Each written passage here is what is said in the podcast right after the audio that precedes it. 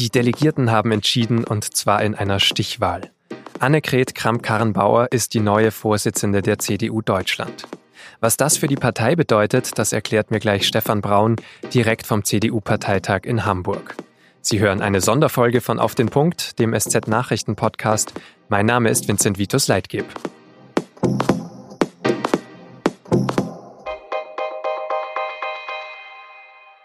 Ich finde es ja schön, dass wir Denkfabriken in Deutschland haben, aber ehrlich gesagt, die natürliche Denkfabrik der Politik, das muss die Volkspartei sein, das muss die CDU sein. Wir haben 420.000 Mitglieder, die können was, die wissen was, die wollen was mittun. Wir müssen sie nur endlich lassen. Das ist die Aufgabe für die Zukunft. In dieser kämpferischen Rede hat sich Annegret Kramp-Karrenbauer am Freitag um den CDU-Vorsitz beworben. Und sie hat eine Partei mit deutlich klarerem Profil gefordert. In der Stichwahl hat sie letztlich sehr knapp gegen Friedrich Merz gewonnen mit 517 zu 482 Stimmen. Ich nehme die Wahl an und bedanke mich für das Vertrauen. Und ich bedanke mich an dieser Stelle ganz, ganz herzlich, insbesondere bei Jens Spahn, insbesondere bei Friedrich Merz für diesen fairen Wettbewerb, den wir uns geliefert haben. Jens Spahn musste schon nach der ersten Runde der Wahl aufgeben. Der Gesundheitsminister hatte in seiner Bewerbungsrede vorher auf sein Alter verwiesen und darauf, dass er als junger CDU-Vorsitzender die Zukunft besser gestalten kann. Ich will 2040 in einem Land leben, das sich wieder große Ziele setzt, dass wir Digital-Weltmeister werden, dass wir Krebs besiegen. Ich will 2040 in einem Land leben, das auch noch von der Volkspartei CDU regiert wird. Für diese Vision von Spahn haben am Ende 157 Delegierte gestimmt. Und es war nach der ersten Abstimmung natürlich spannend, für wen sich diese Delegierten dann in der Stichwahl entscheiden würden. Und zu wenige haben es letztlich für Merz getan, der die CDU streitbarer machen wollte. Als Volkspartei der Mitte müssen wir den politischen Meinungsstreit wieder in diese politische Mitte zurückholen. Dabei sind nicht, um es klar und deutlich zu sagen, die Populisten von rechts und links unsere Hauptgegner, sondern vor allem SPD, Grüne und FDP. Kramp-Karrenbauer hatte dagegen vorgegeben, die CDU nicht über den Kampf gegen andere Parteien zu profilieren, sondern über stärkere Ideen und bessere Arbeit. Ob wir eine internationale Weltordnung ohne Regeln haben, die bespielt wird von Egoisten und Autokraten, ob wir einen rasanten Klimawandel erleben, ob wir eine Digitalisierung haben, die vor allen Dingen Arbeitsplätze vernichtet und Bürgerrechte bedroht. Das ist eine reale Gefahr. Aber ob es so kommt, diese Antwort liegt bei uns und sie liegt alleine bei uns. Das ist unsere Verantwortung für die Zukunft, die wir tragen. Und über dieses Ergebnis spreche ich jetzt mit Stefan Braun. Er ist SZ-Hauptstadtkorrespondent und gerade auf dem CDU-Parteitag in Hamburg. Stefan, nach den drei Reden der Kandidaten durften die Delegierten zuerst noch Fragen stellen und die ersten fünf gingen alle direkt an Kramp-Karrenbauer, nicht an Merz, nicht an Spahn. Hast du da schon geahnt, wie die Wahl ausgehen wird? Nee, ich glaube, das habe ich noch nicht. Alle wussten, es würde sehr knapp werden. Aber was das in besonderer Weise zeigt, ist, dass in diesem Fall und bei diesem Wettbewerb die Frauen einfach sehr, sehr gut organisiert waren. Und man wusste, dass sie einfach viel gelernt haben aus der vergangenen Zeit, wo es meistens umgekehrt gewesen ist. Es könnte sein, dass das große Erbe der Angela Merkel für die CDU tatsächlich ist, dass Frauen selbstbewusster sind, dass sie sich mehr organisieren, dass sie sich nicht alles gefallen lassen, beziehungsweise dass sie in diesem Fall sehr entschlossen waren, nicht äh, sozusagen Annegret Kamm-Karrenbauer im Regen stehen zu lassen.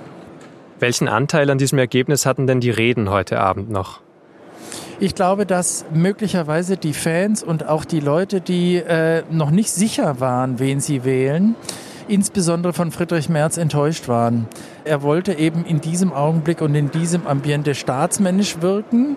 Viele Anhänger haben wahrscheinlich von ihm erwartet, dass er mit großer Leidenschaft und mit großer Rhetorik äh, zuspitzt, vielleicht auch Spannung erzeugt, noch leidenschaftlicher auch über sich selbst erzählt. Wo bin ich noch der Alte? Wo bin ich im Prinzip auch ein gelernter Neuer Friedrich Merz mit veränderten Positionen, weil sich nach 15 Jahren ja auch die Welt verändert hat. Das ist weitgehend nicht angesprochen und deshalb im Nebulösen geblieben. Welche inhaltlichen Schwerpunkte hat denn Kram-Karrenbauer gesetzt? Also auch nach vorne geblickt, wie wird sie die Partei jetzt inhaltlich verändern?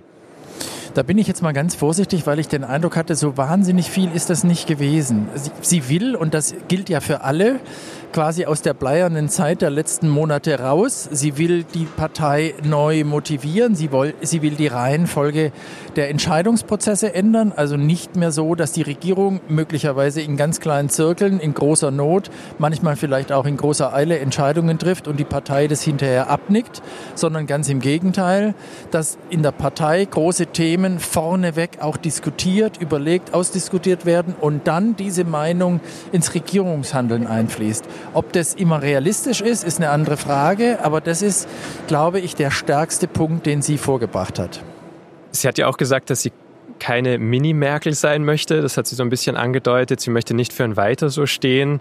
Ähm, wie kommt sie denn dann raus aus diesem Schatten von Angela Merkel, die ja doch ihre Mentorin am Ende war? Das wird ehrlicherweise noch sehr spannend werden, weil natürlich ist sie jetzt erstmal auch gewählt worden in der Erwartung, dass es nicht einen zu großen Konflikt mit der Kanzlerin geben wird, auch in den nächsten ein, zwei, drei Jahren nicht.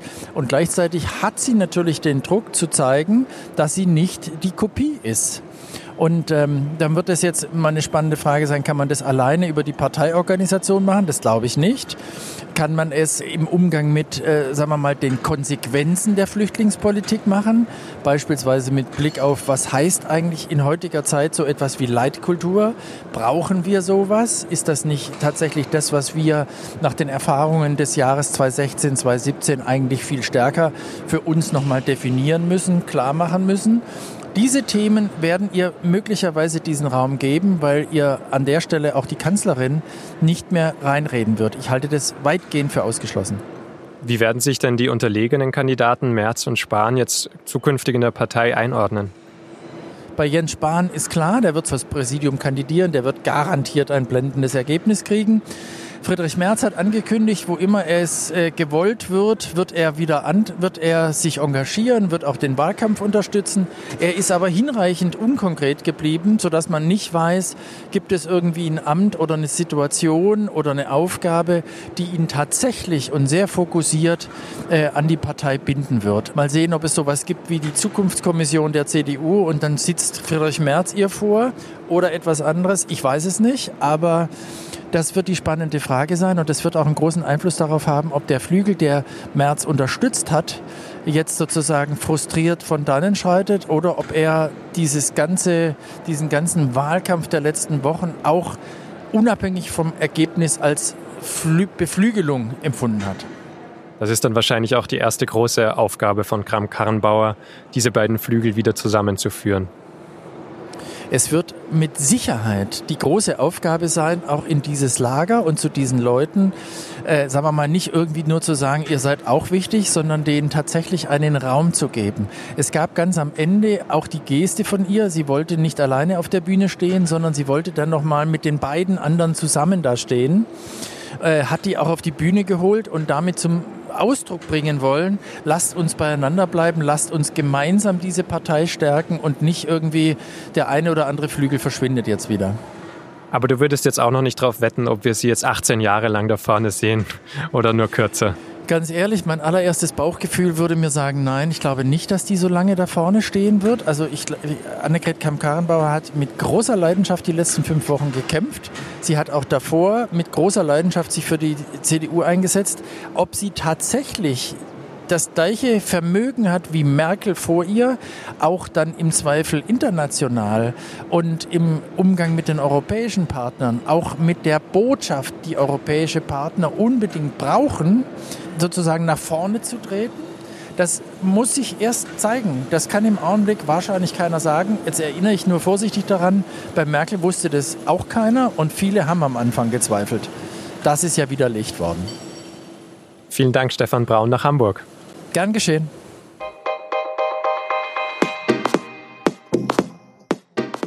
Das war unsere Sonderfolge von Auf den Punkt zur Nachfolge von Angela Merkel beim CDU-Vorsitz. Die nächste reguläre Folge erscheint wie gewohnt am Montag um 17 Uhr. Mehr zur neuen CDU-Vorsitzenden finden Sie natürlich auf sz.de. Wenn Ihnen unser Podcast gefällt, bewerten und kommentieren Sie ihn doch auf iTunes. Das macht es anderen leichter, ihn zu finden. Danke fürs Zuhören und ein schönes Wochenende.